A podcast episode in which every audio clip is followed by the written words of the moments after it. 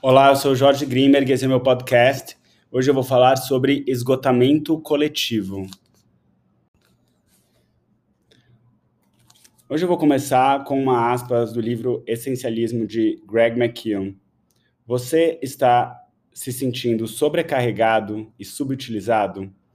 Essa frase ela mexe muito comigo porque eu tenho uma sensação constante de que eu estou sobrecarregado que eu tenho mais tarefas e demandas do que eu consigo cumprir, que o dia nunca dá tempo, e ao mesmo tempo, muitas vezes, eu não estou trabalhando no que é essencial para mim, eu não estou dedicando tempo suficiente para fazer as coisas como eu gostaria que fossem feitas.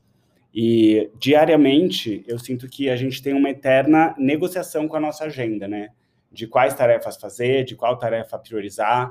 Muita gente trabalha com listas e as listas muitas vezes não levam a gente para lugar nenhum porque ainda mais em épocas de pandemia, que a gente colocou nas listas muitos afazeres que são atípicos, né, que agora já são típicos, porque a gente está quase um ano e meio vivendo nesse formato, e, enfim, parece que o dia não dá tempo, e é uma sensação de insatisfação do coletivo que está gerando esse esgotamento coletivo.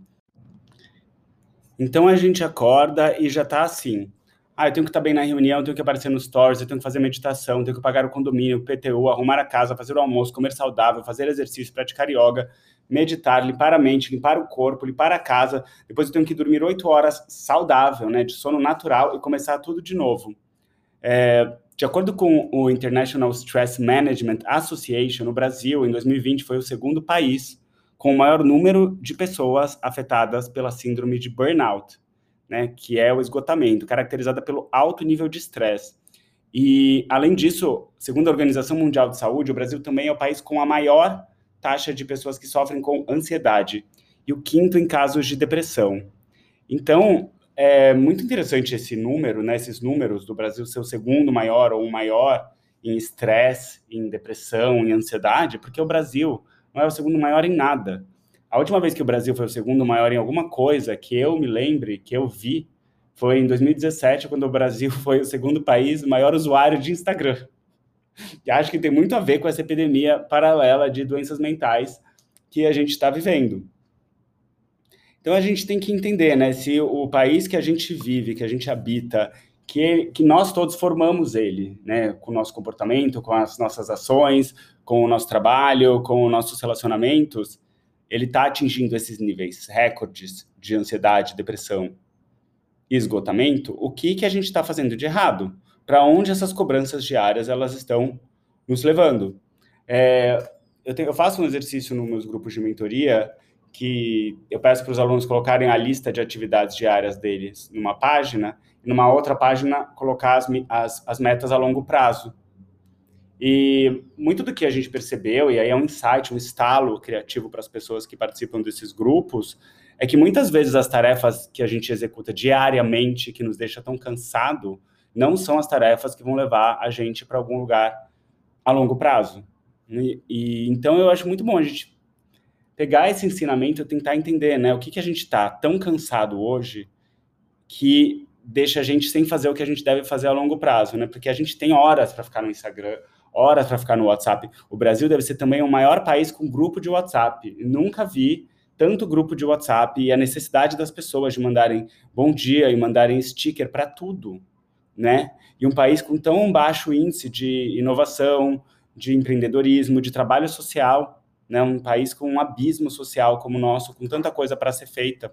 A gente precisa de mais pessoas que vão transformar essa cobrança diária do esgotamento coletivo em algo útil para nós, para si mesmo, para a comunidade que você habita, nem que seja para sua família e ainda para um bem maior, que o país precisa muito, a gente precisa muito, né? Então é impressionante, às vezes eu olho para o Brasil e falo, nossa, esse país é tão rico, né? Parece que a gente sofre também de uma doença de escassez crônica, que a gente está sempre em recessão, está sempre em falta, da gente nunca olhar para a gente, sempre olhar para fora e ser melhor, olhar para fora e ser melhor. E, e isso me lembra uma teoria que eu tenho sobre o carnaval, né? Eu, isso é um pouco polêmico, assim, eu nunca gostei muito de carnaval. Nunca me identifiquei com os movimentos. É, eu nasci em São Paulo, então quando eu nasci não tinha carnaval de rua em São Paulo, foi algo que aconteceu com o tempo. Então eu aprendi a gostar de alguns blocos de amigos, mas enfim, nunca foi um movimento que eu me identifiquei. E era julgado por isso, sou julgado por isso, mas principalmente eu sentia que as pessoas reclamavam o ano inteiro, não faziam nada assim de muito produtivo, é, ou muito construtivo, ou criavam coisas novas que realmente pudessem ter um impacto de transformação que a gente precisa. E às vezes o impacto de transformação é mínimo, né? Você treinar uma pessoa. E, e aí no carnaval, aquela explosão de criatividade, né? Sete dias que você pode tudo, tudo, né? Então, fantasias diárias, duas fantasias diárias, gastos exorbitantes, né, em Salvador, onde quer que as pessoas fossem, é, essa loucura sem fim, um hedonismo desbra... louco, né? E aí acaba o carnaval, aí volta para o estado de reclamação, né? Aí o carnaval ele foi sempre uma ilusão. O que aconteceu em 2021, né, é que tiraram o carnaval do Brasil. E aí sobrou o quê, né? A ansiedade, o esgotamento coletivo e a depressão, que era algo que a gente maquiava, né? Com uma semana ininterrupta de festa. Uma festa linda. Mas eu acho que a festa ela tem que ser mais equilibrada, sabe? A gente tem que aprender uma maneira de fazer algum tipo de festa sem que a gente precise se esgotar é, sem que a gente se esgotar, não, sem que a gente precise, sem que a gente não faça nada útil para a sociedade o resto do ano. Então tem que ter um ponto de equilíbrio. Eu espero que a gente aprenda alguma coisa com essa pandemia tão sofrida para nós, porque o que está vindo à tona, esses números que eu falei, esses dados, eles já estavam na nossa cara. A gente já estava com síndrome de burnout antes da pandemia. A pandemia só escancarou isso e deixou tudo muito mais é, flor da pele, né? A gente está muito mais sensível com tudo.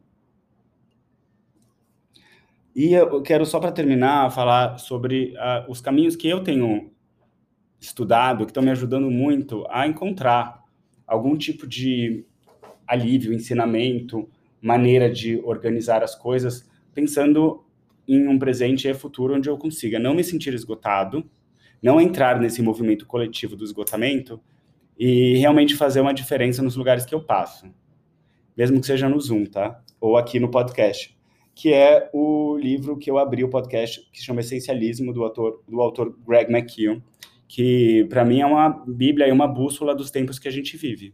Né? Porque a gente vive numa sociedade que desde criança a gente quer ser o melhor, a gente quer ter mais, a gente é educado para isso, né? A gente tem que ter mais dinheiro, mais recursos, mais casa, tem que ter o melhor corpo, tem que ter o melhor relacionamento, tem que ter mais amigos, né? Tem que ter, é, enfim, e aí a gente fica nessa vibração de escassez o tempo todo, né? E o livro ele tem uma provocação que ela é tão simples e tão profunda, que é e se a gente tiver menos e melhor? E se você quiser ter menos e melhor coisas, menos e melhores roupas, menos e melhores amigos, né? Talvez menos e melhores clientes ou trabalhos, menos e melhores posts, né? Você não precisa postar tudo que você faz, fazer menos e melhor para tudo na sua vida é uma mudança de paradigma muito séria, porque ela quebra com tudo que a gente aprendeu desde criança. Mas isso tem me estimulado a ver além, a buscar ser melhor, a buscar é, entender como que eu consigo fazer as coisas de uma maneira diferente, porque o desejo, né, quando a gente fica sempre desejando mais, é assim, você deseja muito uma calça, por exemplo. Aí você compra a calça, aí você já quer um sapato para combinar com a calça. E aí você compra o um sapato, aí você já quer a, a, mochila, enfim. Parece que a coisa nunca se completa. Quando a gente fica só vibrando nessa história do desejo, a gente entra numa roda de sofrimento porque nunca é suficiente. Né? Ainda mais, por exemplo, na pandemia, muita gente arrumou a casa. Então a pessoa começa, ah, eu preciso comprar essa almofada. Aí compra a almofada, aí depois é o copo, aí depois compra o copo, aí depois é, é tem que mudar não sei o quê. Nunca acaba, né?